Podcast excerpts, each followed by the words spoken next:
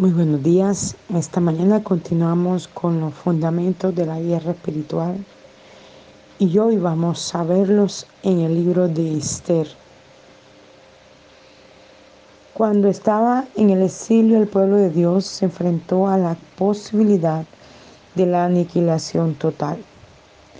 El rey Jerjes de Media y Persia se había casado con una mujer judía Esther, sin embargo, la seguridad de los judíos no descansaba en sus manos. Aunque ella era reina, el malvado Amán, el primer ministro del rey, urdió un complot para destruir a los judíos. Pero el primo de Esther, Mardoqueo, se enteró de su malvado complot. En la acción que Mardoqueo y Esther emprendieron después podemos ver cómo el Espíritu de Dios puede prepararnos de modo muy concreto para el ataque del enemigo. El Espíritu de Dios impulsó a Mardoqueo a ayunar y orar en la puerta del palacio. Esther capítulo 4. Mardoqueo envió palabras a Esther de que ella debía ir y contar al rey el malvado plan de Amán o todos sus o todos los judíos, incluyendo a la reina, serían destruidos. Sus palabras para ella fueron patéticas y quién sabe si para esta hora ha llegado el reino. Esther capítulo 4 versículo 14. Esther y sus doncellas ayunaron y oraron a Dios buscando dirección de su Espíritu Santo. Después de tres días, Esther se puso su ropa real y acudió al rey al hallar favor ante sus ojos. A Esther se le otorgó su petición de cenar con el rey y Amán, lugar en el cual Esther sacó a la luz el complot y el rey se ocupó de que los judíos fueran salvados. Amán fue ahorcado. Justamente en el momento correcto, el Espíritu de Dios dirigió los asuntos de la historia, de modo que Esther estuviera en el lugar correcto para salvar al pueblo de Dios. Su espíritu siguió obrando a lo largo de la historia para poner en acción el plan de salvación de Dios para el pueblo que tanto lo necesitaba. Realmente el pueblo no estaba tan consciente de lo que estaba urdiendo, planeando el enemigo para destruirlos en todos los puntos de la tierra donde había un judío. Pero Dios trajo la revelación a Esther y a Mardoqueo. ¿Por qué? Porque era gente que permanecía adorando, orando a Dios. Y le era fácil poder entender la instrucción de Dios, cosa que jamás desconocía. ¿Por qué? Porque era un instrumento de Satanás, pero aún así no le era revelado todas las cosas y él pensó que todo su plan maquiavélico tendría una respuesta correcta e indicada de su Dios y él obtendría lo que buscaba. Pero estos siervos de Dios a quien Dios se le había revelado hicieron algo muy importante y fue entrar a la presencia de Dios en ayuno, convocando a todo el pueblo a hacerlo. Y esto es lo que tenemos que hacer convocarnos en ayuno, en oración, convocar a nuestra familia, a todos los que tienen que ver con la iglesia, convocarlos. No hay mayor carga por la cual buscar al Señor que la salvación de las almas. El libro de Esther relata la historia de una joven muchacha judía que había sido situada por Dios en el palacio de un rey impío, escogida para ser esposa del rey. Esther descubrió el complot de un hombre malvado para destruir a su pueblo. Los judíos, eh, su pueblo judío. Esther decidió arriesgar su propia vida, revelando ese plan al rey para pedir misericordia para salvar a su pueblo del malvado plan de Amán. Ella también reconoció que solo la intervención sobrenatural de Dios podía producir el éxito. Por tanto, comenzó a orar y ayunar a fin de oír de parte de Dios y obtener su poder para dar el favor y éxito delante del rey y salvar a su pueblo de ese malvado plan para su destrucción. Si usted tiene amigos y familiares que no son salvos y todos tenemos, necesitan oír del amor de Dios por ellos, pero también necesitan entender que hay un lugar muy real, muy oscuro y muy horroroso para quienes no aceptan a Jesús. Al igual que con el malvado plan de Satanás de destruir a los judíos en la época de Esther, así Satanás busca actualmente destruir a la familia y llevarlo al castigo eterno del infierno.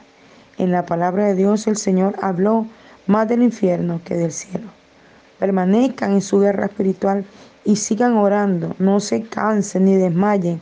Hebreos 12, 13. Al igual que Dios le dio a Esther la fuerza y la sabiduría para saber cómo salvar a su pueblo. Dios le capacitará y le dará la oportunidad que usted necesita para arrebatar a sus seres queridos de la garra de Satanás y hacer que acudan a Dios en arrepentimiento. Hacer que se aparten de las tinieblas, de la oscuridad, de las cosas del mal que no traen ninguna bendición a su vida. Hacer que la familia, los amigos, los conocidos, los desconocidos puedan tener un encuentro personal con Cristo. Y tú y yo seremos el instrumento de Dios para poder predicarles a ellos del Señor. El ayuno es un arma tremenda y una fuente de poder en la vida del creyente. Las bendiciones que hay en la vida de cada una de nosotros son directamente atribuidas de las manos del Señor a través del ayuno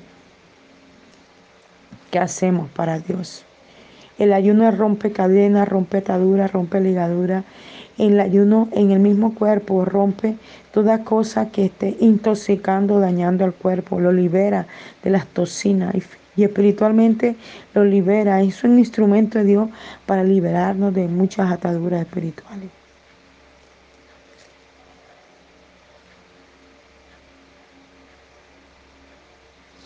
Cuando honramos y adoramos a Dios, al presentar nuestro cuerpo como un sacrificio vivo mediante el ayuno, también conoceremos cuál es la misión que Él tiene para nuestra vida. Porque en el ayuno hay rendición, hay búsqueda de nuestro ser a Dios. Quizás estés pasando por un proceso de desesperación que simplemente no te permite pasar por alto que simplemente no pueda esto permitirte pasar por alto la voluntad de Dios para tu vida.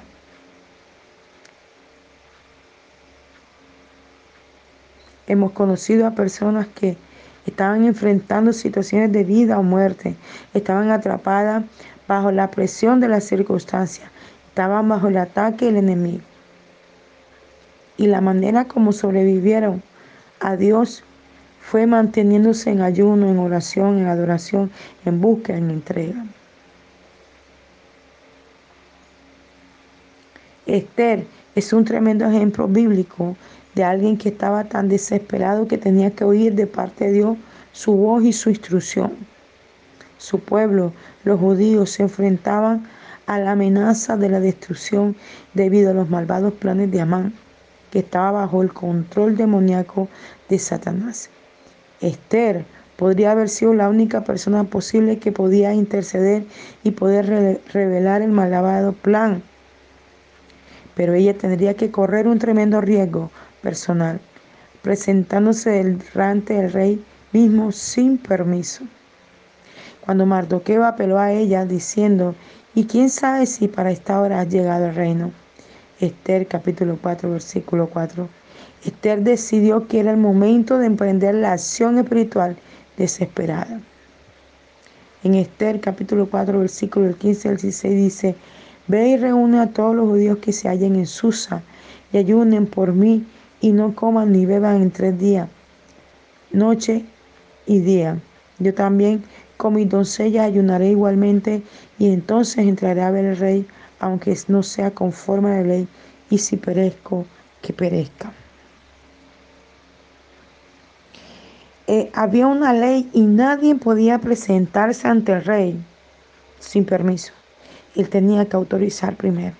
Pero esta mujer sabía que la manera como lograría la victoria en esta batalla que estaba librando a favor suyo y de todo su pueblo era entrando en ayuno y oración, creyéndole a Dios lo que Dios iba a hacer, la instrucción que Dios le iba a dar en ese ayuno. Y ella lo hizo. Proclamó tres días de ayuno para ella, su familia, su casa y todo el pueblo de Dios. Los convocó.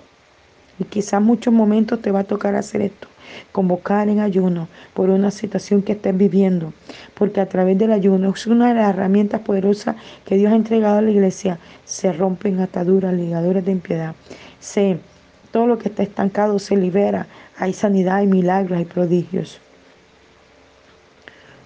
Como resultado de la disposición de Esther, como una disposición de ayuno por una victoria, el pueblo fue salvado y el malvado complot de Amán fue revelado. Él fue ahorcado y el diablo fue derrotado. Satanás es molestado y derrotado cuando usted decide hacer algo más que ser un cristiano de domingo. El diablo sabe que el ayuno libera el poder de Dios. Recuerde, el plan del enemigo es robar, matar y destruirlo. Juan 10:10. 10.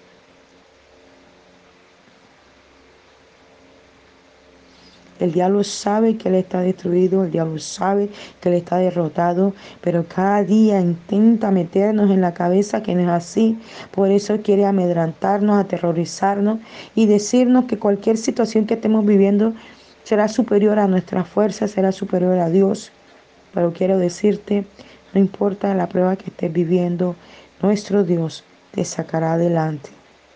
Lo ha hecho conmigo, tantas veces. He experimentado la sanidad, he experimentado el milagro, he experimentado la provisión, he experimentado su bendición. Cuando le he creído, aunque puedo ver toda situación difícil, le he creído y he visto su respuesta.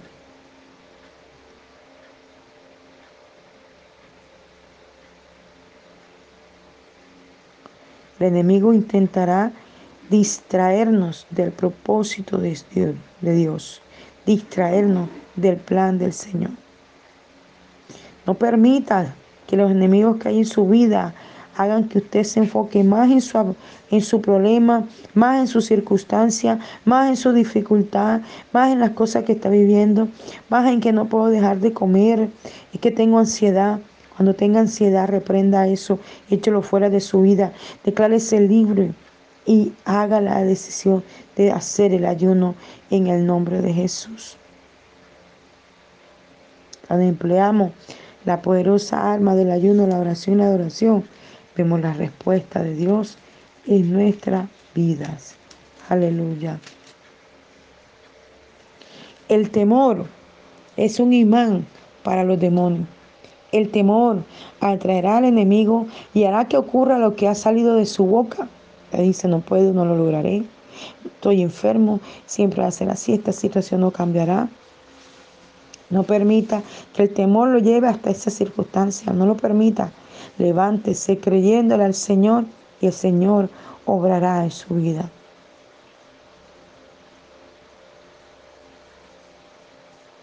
Debemos entender que el temor no solo es una emoción, sino que también es un espíritu, según de Timoteo 1.7 porque no nos ha dado Dios espíritu de cobardía, sino de poder, de amor y de dominio propio.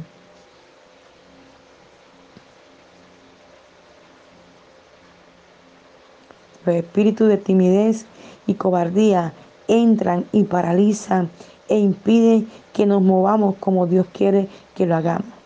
Esto, es, esto no es simplemente un problemita. En realidad el temor está matando a la gente desfalleciendo los hombres por el temor y la expectación de las cosas que sobrevendrán en la tierra, porque las potencias de los cielos serán conmovidas. Lucas 21, 26. El temor es un imán mortal que lo destruirá y quitará la felicidad de su vida.